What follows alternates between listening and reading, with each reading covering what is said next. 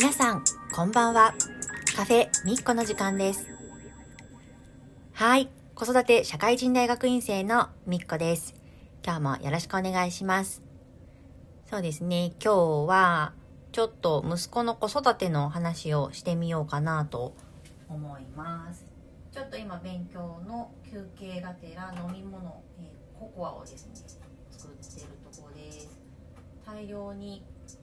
コストコで買ってしまったアーモンドミルクがあんまり薄くて美味しくないのでココアにして飲もうという試みです、えーさて息子の子育てについてなんですけども、えー、と離乳食についてです、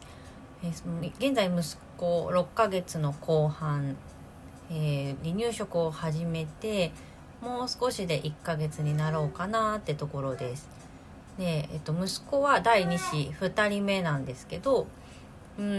1人目でやったから離乳食もう分かるじゃんって思われがちなんですけど全然そうじゃなくてもう1人目の時のことは忘れちゃってるし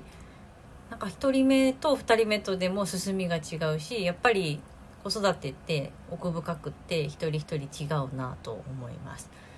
でちょっと今回息子の離乳食で若干困っているのはうんとまずは 2, つぐらい困ってることがあって1つ目が娘に比べると、まあ、あまり食べることに積極的でないっていうことと2つ目が食べた後にすごく動いてしまって吐き戻しがちょっと多めっ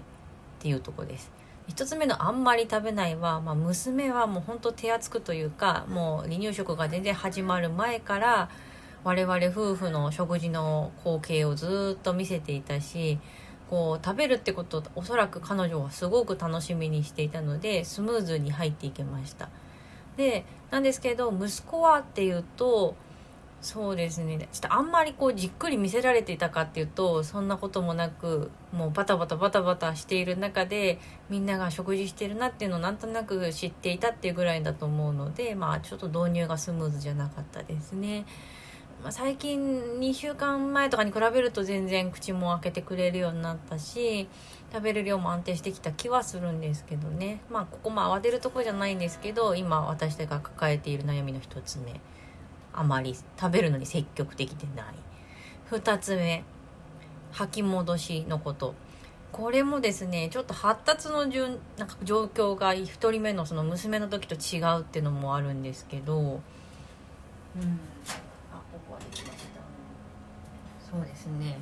あの食べた後なんかすごくやっぱり息子もしかしたら娘に比べると動くのがすごい好きなのかもしれないです。すごくあの動くんですよね普段から。でまだちょっと「はいはい」と言えるかどうかわかんないんですけど床を這いつくばっていろんなとこに移動してたりして食べ終わった直後も結局そのなんて言うんでしょうかねあの子供用の赤ちゃん用の椅子に乗せて食事はするんですけどそれを終わった後にそこから下ろしちゃうともうにわかに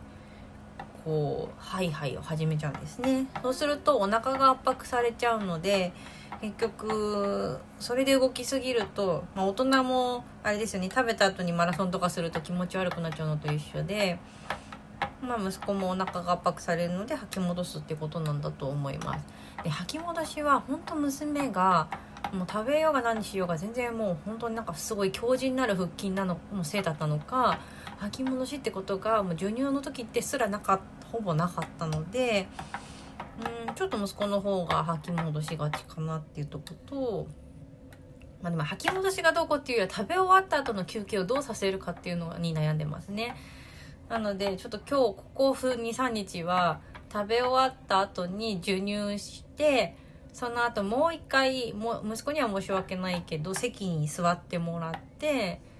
まあ、ちょっと席の上でおもちゃで遊んでもらうっていう風にしてみて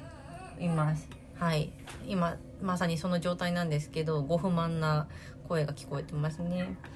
まあちょっと他にいい方法があればなとは思いつつ今そんな風に対処しています。はい。今日は息子の離乳食についてお話ししてみました。それではカフェミッコ。今日はこの辺で。チャオチャオ。